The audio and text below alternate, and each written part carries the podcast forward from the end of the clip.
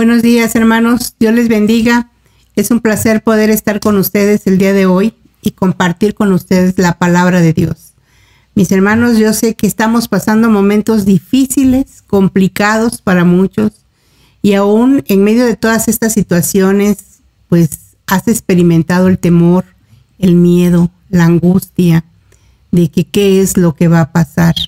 Hoy yo quiero platicarles cómo aprender a caminar sin temor. ¿Sí? Yo sé que no es fácil lo que te estoy diciendo, pero hoy Dios nos va a enseñar a caminar sin temor, mi hermano. ¿Sí? Vamos a orar antes de dar comienzo. Yo te pido que donde tú te encuentres, cierres tus ojos. Espero que hayas compartido el link con todos tus conocidos, aquellas personas que no conocen de Cristo. Es la oportunidad que tenemos, mis hermanos, para anunciar las buenas nuevas. Vamos a orar para pedirle al Espíritu Santo que sea Él el que nos guíe. Señor, te damos gracias en esta mañana, papito lindo, por permitirnos estar aquí delante de tu presencia con un corazón primeramente agradecido, Señor, porque nos has dado un día más de vida. Gracias, Padre, porque sabemos que tú estás con nosotros, que tu mano nos sostiene y que tu espíritu nos alienta, Padre. Yo te pido, Señor, que sea tu Espíritu Santo el que descienda en este lugar y en cada familia que, que esté viendo este, esta transmisión, Señor bendito, y que toque nuestros corazones, que abras nuestros oídos espirituales, pero sobre todo, Espíritu Santo, unge mis labios, que no sea mi sabiduría ni mi prudencia, que seas tú hablándonos en todo momento, Padre. Te damos gracias, te damos la gloria y la honra en el nombre de Cristo Jesús. Amén. ¿Sí? Hermanos, pues ante los acontecimientos mundiales, porque la verdad es por todo el mundo, las personas están sumergidas en un estado de angustia y temor, de duda, ¿sí? Esa, esa duda que, que te va generando ese temor, ya que la duda prepara el corazón para que la semilla del miedo pueda germinar en nuestras vidas. Pero la fe prepara el camino para la esperanza y así poder ver la maravillosa obra de Dios. Yo sé que es ese miedo, esa duda, esa inseguridad de qué va a pasar, de qué va a venir, qué va a suceder. Y a veces no es tanto el temor, ni siquiera el contagio, sino tu temor es eh, no tengo trabajo o, no hay esto o no hay el otro, ¿qué va a pasar con mi familia? Pero nosotros conocemos de Cristo, mi hermano. Yo te invito a que vayamos a Primera de Juan 4, 18, por favor. Te doy unos segunditos para que si tienes tu Biblia por ahí, lo puedas buscar. Primera de Juan 4, 18. Y si tienes algún invitadito o algún familiar junto que no trae Biblia, compártele tu Biblia. ¿Sí? Juntos leamos la palabra de Dios. Y dice Juan, primera de Juan 4:18, además hemos visto con nuestros propios ojos y ahora damos testimonio de que el Padre envió a su Hijo para que fuera el Salvador del mundo. Yo creo que todos aquellos que le hemos conocido podemos dar ese testimonio, ¿verdad? De que de tal manera nos amó Dios que dio a su Hijo unigénito, para que todo aquel que en él cree no se pierda, mas tenga vida y vida eterna. ¿Sí? Cuando entendemos cómo trabaja el enemigo en nuestras vidas, tratando de infundir duda, temor, para alejarnos de Dios, es cuando podemos comenzar a contrarrestar sus artimañas, aferrándonos fuertemente a las promesas que Dios ha dado a nuestras vidas. Sabemos que cuando nos fortalecemos en el Señor, y vivimos la palabra, el enemigo está vencido. Pero vemos ahí también en Primera de Juan, hermano, donde estás ahorita, en del 4 al 7, del 4 del 7 al 8, y dice así: Queridos amigos, sigamos amándonos unos a otros, porque el amor viene de Dios.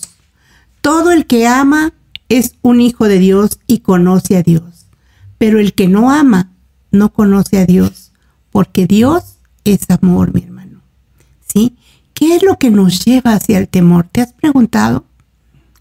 ¿Qué te ha llevado al temor? ¿Dónde inicia ese temor? ¿Sí?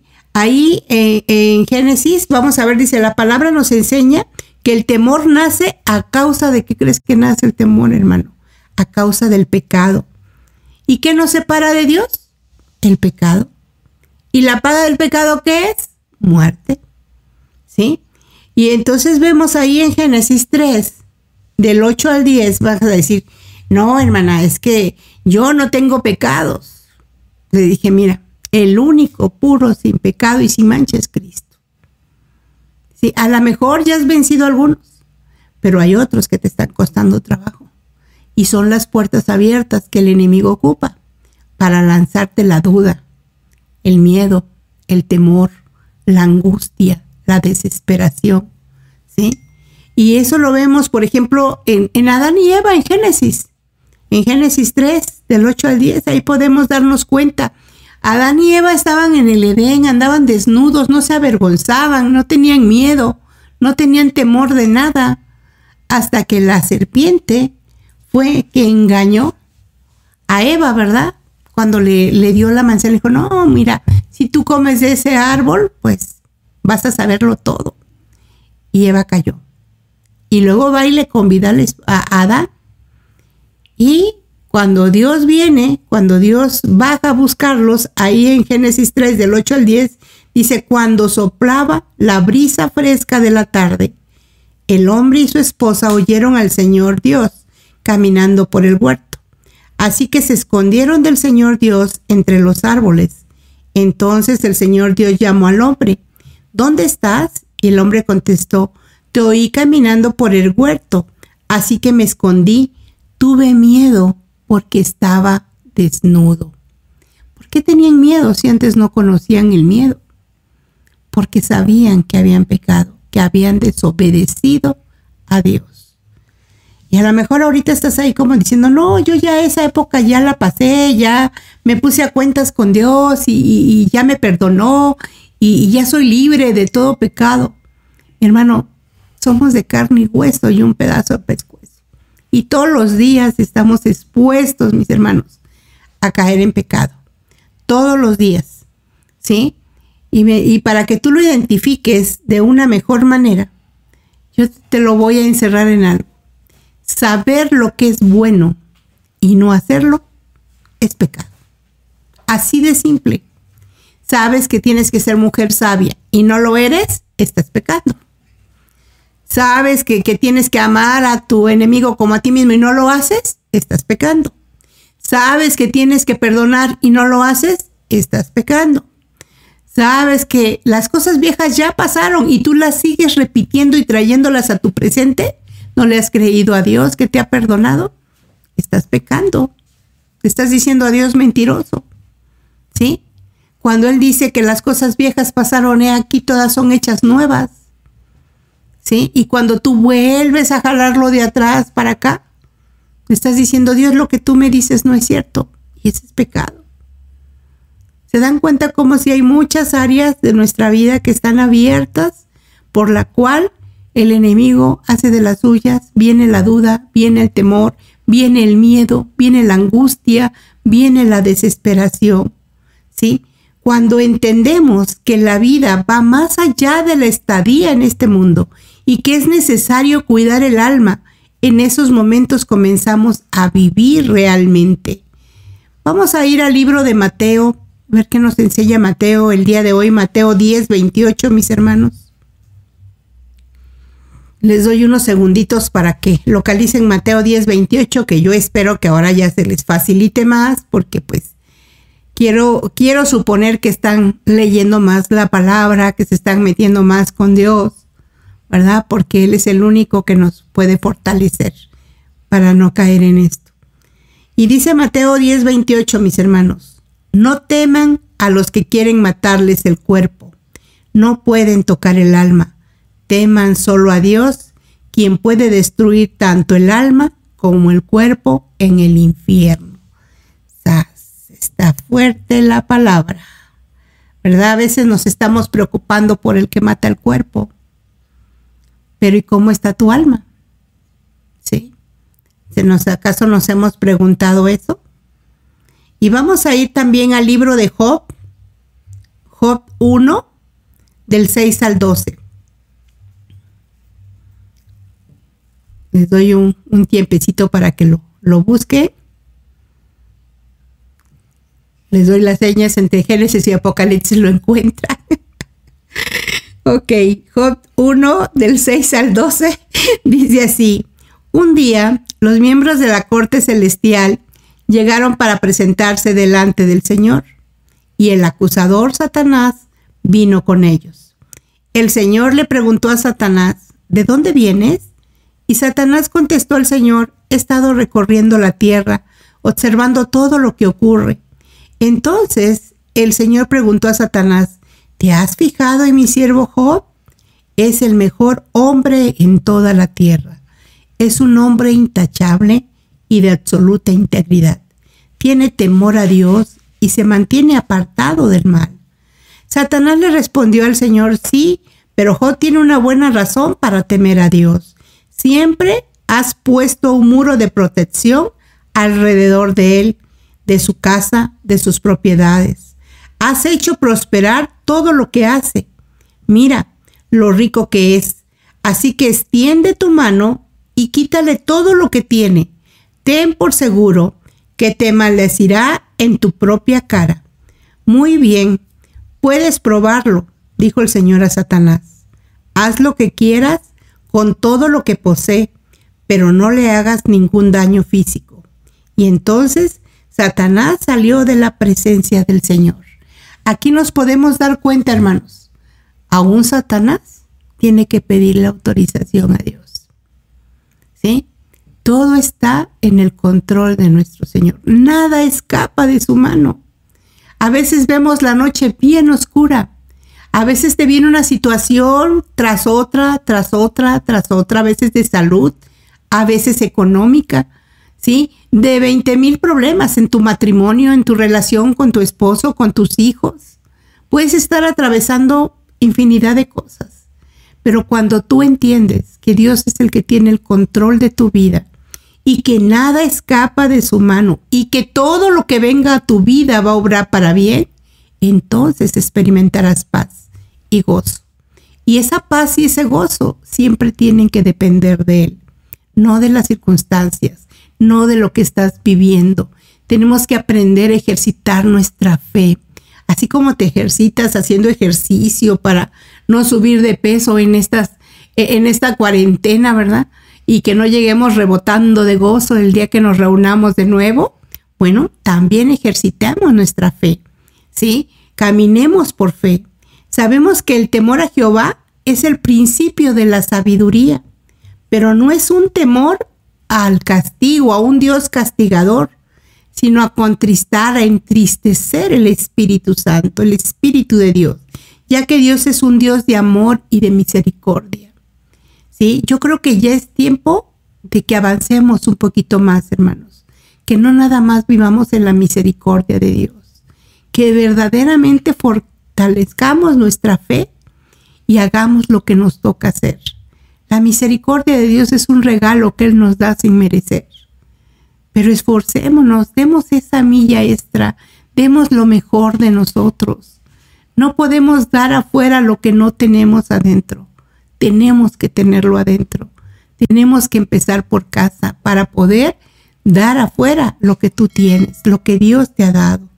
Ahí en Proverbios 1.7 dice, el temor del Señor es la base del verdadero conocimiento, pero los necios desprecian la sabiduría y la disciplina. ¿Has reflexionado qué es lo que hay en ti que no te permite crecer espiritualmente? ¿Has sido necio o sigues siendo necio? ¿No te gusta obedecer? ¿No te gusta la disciplina? ¿No te gusta sujetarte? Ahí están muchas respuestas de por qué no recibimos a veces las bendiciones. No es porque Dios no te las dé, porque la palabra es clara, sus misericordias son nuevas cada mañana. Pero nosotros nos encargamos de poner un paraguas ¿verdad? Para empezar, no cuidamos el templo, ¿sí? No cuidamos nuestro corazón. Aun cuando la palabra de Dios nos enseña que no contamina lo que entra por tu boca, sino lo que sale de ella, porque de la abundancia del corazón habla la boca, mis hermanos. ¿Sí? Cuando tú quieres saber qué es lo que verdaderamente hay en tu corazón. Cuando tú estés muy enojado, muy enojado, grábate qué es lo que estás hablando. Y ya cuando estés tranquilo, escúchalo. Y vas a decir, de mi boca salió toda esa basura. Y ahí te vas a dar cuenta cuánto hay que trabajar en tu corazón. Cuántas cosas sucias están estorbando ahí que no te han permitido crecer espiritualmente y madurar que no te han permitido disfrutar plenamente el gozo y la paz que el Señor sabe poner, que no te ha permitido disfrutar a tu familia, a tu esposo, a tu esposa, a tus hijos, ¿sí? Lo que Dios te ha dado no ha sido agradecido a veces. A veces estás pensando en lo que no tienes en lugar de agradecer lo que tienes, ¿sí?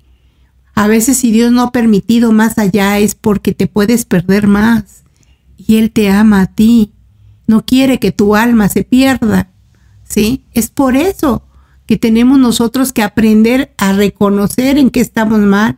Y lo primero es el orgullo y la soberbia que no nos deja ver todas esas áreas que tenemos mal, ¿sí?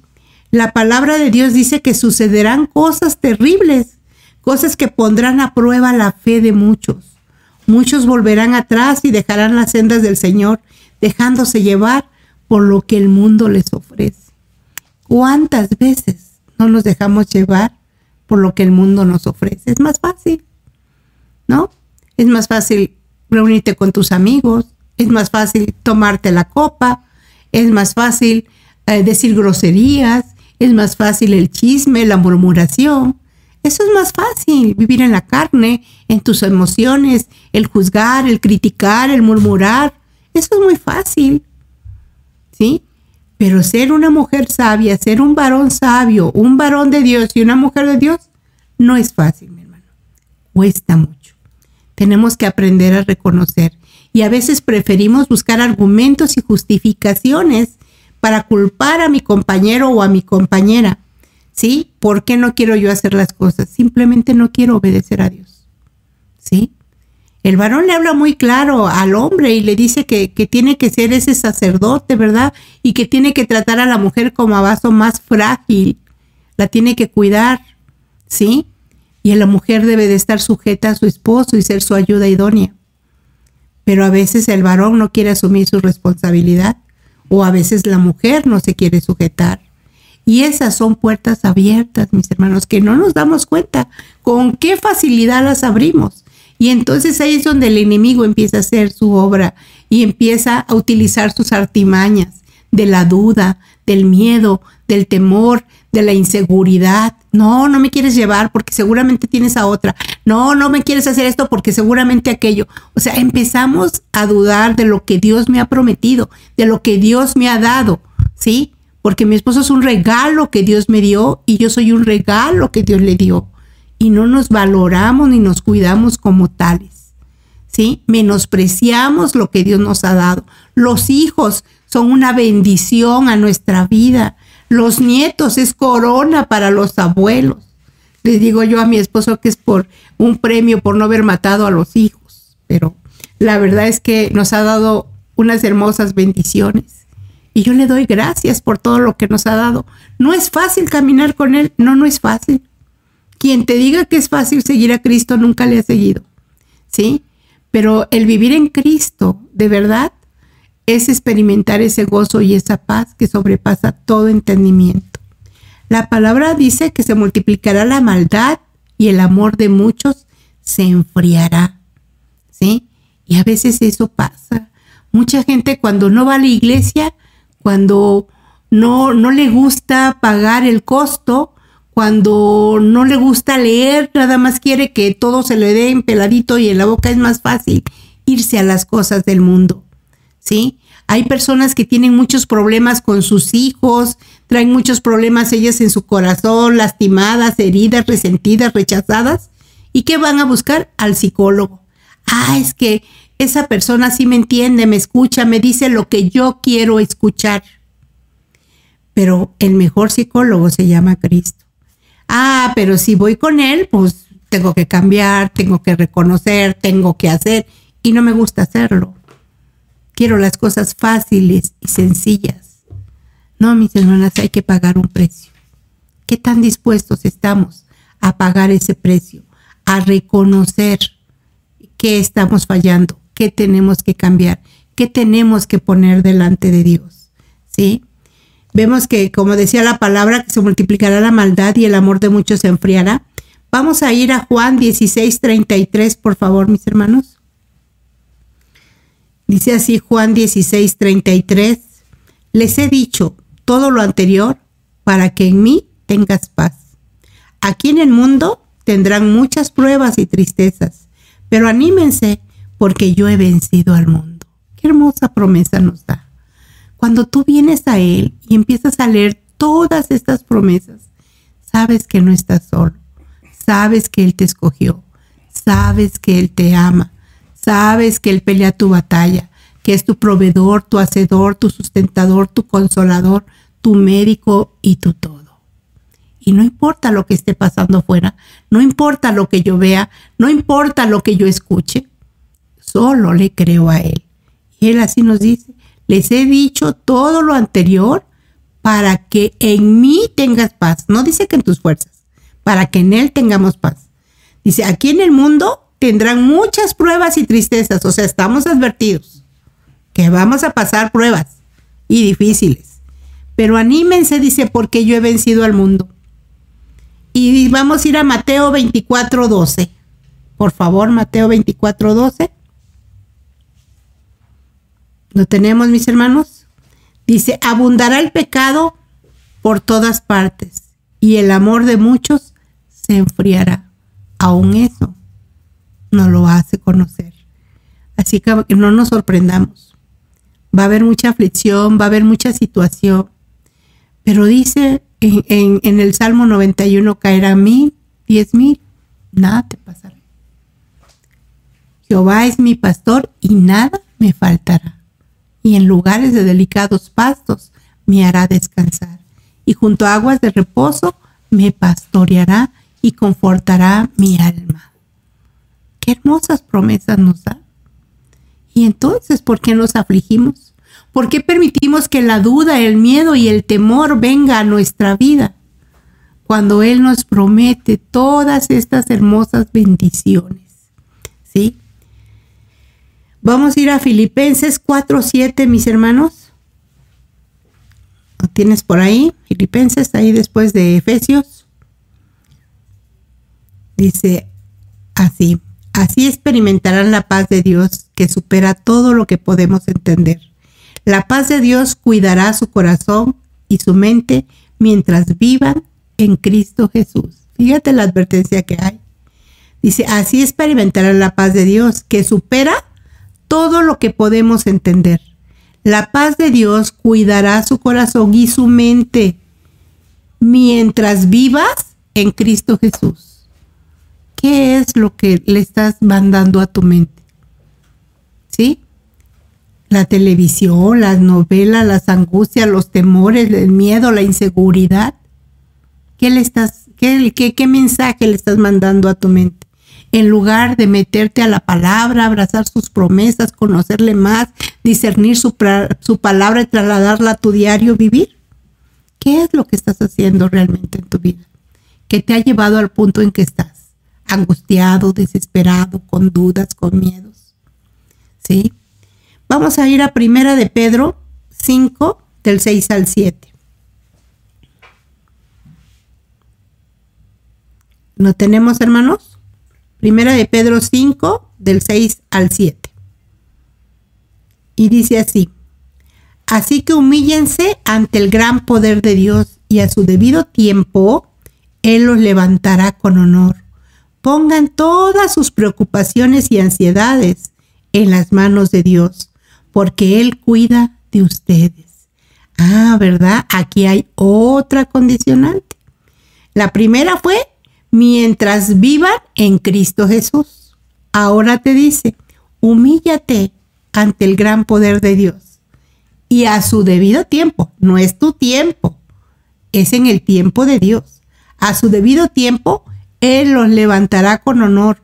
Pongan todas sus preocupaciones y ansias en las manos de Dios, porque Él cuida de ustedes. Pero ¿qué pasa? Queremos ayudarle a Dios Queremos hacer las cosas nosotros y después clamamos a Él. ¿Sí? Ah, primero dame chance, me desquito, le digo lo que siento, me hizo enojar, me lastimó y le doy tres vueltas del cuello y lo saco a orear y después, Señor, te lo entrego. Cuando, ¿qué nos dice en Jeremías 33.3? Clama a mí y yo te responderé y te enseñaré cosas grandes y ocultas que tú no conoces. Pero no te dice desquítate, le dices, le haces y después clamas y me lo entregas todo chipoteado. No dice eso, ¿sí? Pero queremos ayudarle a Dios, queremos hacer las cosas como nosotros queremos. Con los hijos igual, déjalos, ora, entrégaselos al Señor. Solamente dale instrucciones, ponles límites, pero tú ora, el que hace la obra es Él, no somos nosotros. ¿Sí?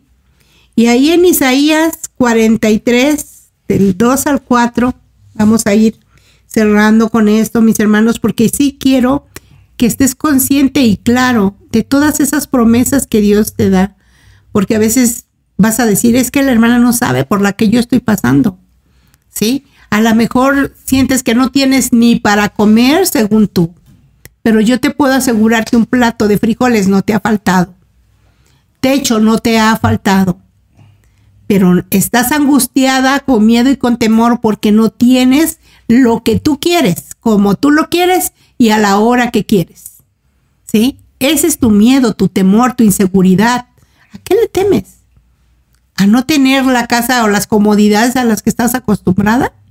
¿A no ser totalmente palacio? ¿Sí? ¿A qué le temes? ¿Sí? No es la, la vestidura lo que, te, lo que Dios ve en ti. Dios ve en ti tu corazón. Y si estás viviendo momentos difíciles financieramente, es tiempo de que reflexiones. ¿Has sido buena administradora? ¿sí? O, has malgastado las bendiciones que Dios te ha dado. ¿Has sido necia e insensata o has sido mujer sabia? ¿Qué es lo que has hecho? Porque todo esto trae una consecuencia. Y a lo mejor ahorita estás viviendo las consecuencias de tus malas decisiones. Pero es tiempo de que cambiemos el rumbo. Dios es un Dios de amor, de misericordia, de oportunidad. Y hoy nos está diciendo, no temas. Solo humíllate ante mí y a su debido tiempo Él nos va a levantar, mis hermanos. Pongamos en Él todas las preocupaciones y ansiedades, porque Él cuida de nosotros. Solo clamemos a Él, ¿sí? Y Él nos va a responder y nos va a mostrar cosas grandes y ocultas que no conocemos. Pero viene una promesa mucho mayor. Ahí en Isaías 43 del 2 al 4. Por si aún no hemos entendido, aún sigues luchando en tus fuerzas, aún quieres hacer las cosas a tu manera. No es así, mi hermano.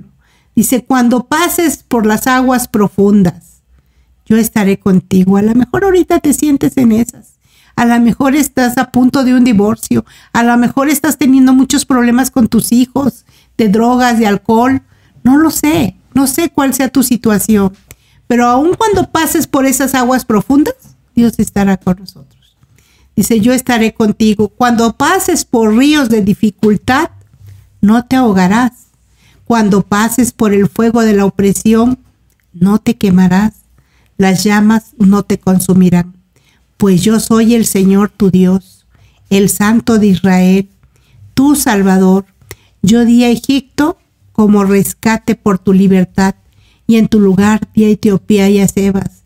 Entregué a otros a cambio de ti, cambié la vida de ellos por la tuya, porque eres muy precioso para mí, recibes honra y yo te amo. Es que es algo que yo quiero que hoy entendamos, hermanos. Cuánto nos ama Dios, cuántas promesas hermosas nos da. No le creamos al enemigo cuando danza esos dardos de duda, de miedo, de temor, de inseguridad. Cuando tú entiendes esta palabra, entonces comprenderás y dirás, mi vivir es Cristo y mi morir es ganancia, porque sabes a dónde vas. Y si no has entendido qué lugar ocupas, ¿verdad? en, el Señor, vamos a ir a Primera de Pedro 2.9 para que sepas de verdad quién eres en Cristo Jesús. Primera de Pedro 2.9.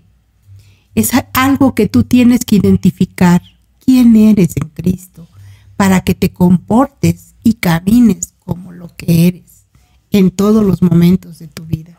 Y dice así primera de Pedro 2.9, mas vosotros sois linaje escogido, real sacerdocio, nación santa, pueblo adquirido por Dios, para que anunciéis las virtudes de aquel que os llamó de las tinieblas a su luz admirable.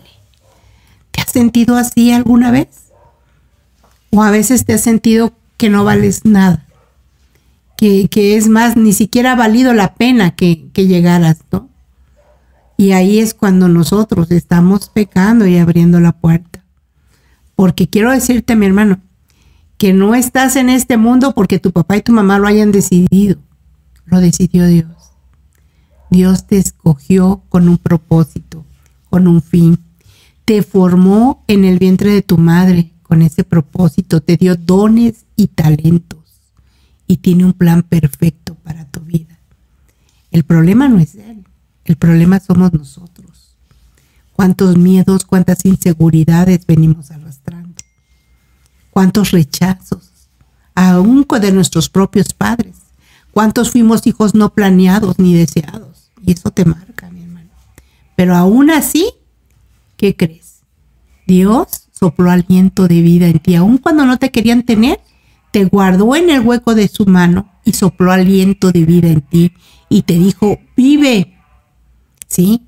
Y aquellos que sus padres los abandonaron y que otras personas los adoptaron, vean qué tan grande es el amor de Dios que les permitió darles otros padres que no fueron los que los formaron, pero sí quienes los criaron y les dieron su amor. No te debe de importar nada de eso ni de tu vida, ni te debe de angustiar, ni de deprimir, ni oprimir. Al contrario, darle gracias Señor, porque ha sido tanto tu amor que, te preocupaste por, por darme esos padres que me, me, me adoptaran y me cuidaran y me amaran en todo momento, Señor. Gracias Dios. Gracias porque yo sé que tú tienes el control de mi vida. Gracias porque tú peleas mi batalla cada mañana. Gracias Señor, porque sé que van a venir tormentas fuertes, pero que tu mano me sostiene.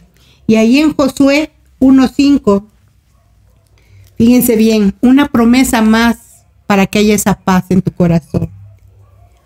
Josué 1.5, nadie te podrá hacer frente en todos los días de tu vida. Como estuve con Moisés, estaré contigo no te dejaré ni te desampararé. Y entonces, ¿por qué te afliges, alma mía? Si Dios es el que tiene el control de todo, si Él va a estar con nosotros siempre, en medio de toda tormenta, en medio de toda circunstancia, en medio de todo conflicto, en medio de toda enfermedad, no nos vamos a ir, mis hermanos, ni un minuto antes ni uno después hasta que el Señor lo tenga dispuesto. ¿Sí? Entonces tú debes de tener paz y aprender a experimentar esa paz que solo Dios sabe poner. Esa paz que sobrepasa todo entendimiento, mi hermano. Si tú ya recibiste al Señor en tu corazón, debes de aprender a, a creer sus promesas, a abrazarlas, a hacerlas tuyas, a vivirlas porque eso es lo importante de lo que Dios quiere. No quiere nada más que tengamos el conocimiento, sino que lo hagamos rema en nuestra vida, que lo traslademos a nuestro diario vivir. Y entonces las cosas empiezan a suceder. Entonces aprendemos a experimentar esa seguridad en Él, esa confianza en Él, ¿sí? Y Él seguirá siendo nuestro proveedor, nuestro consolador, nuestro todo, mi hermano, ¿sí? Yo creo que con todas estas promesas que Dios nos da, podemos vencer todo miedo, todo temor y aprender a caminar confiadamente en Él.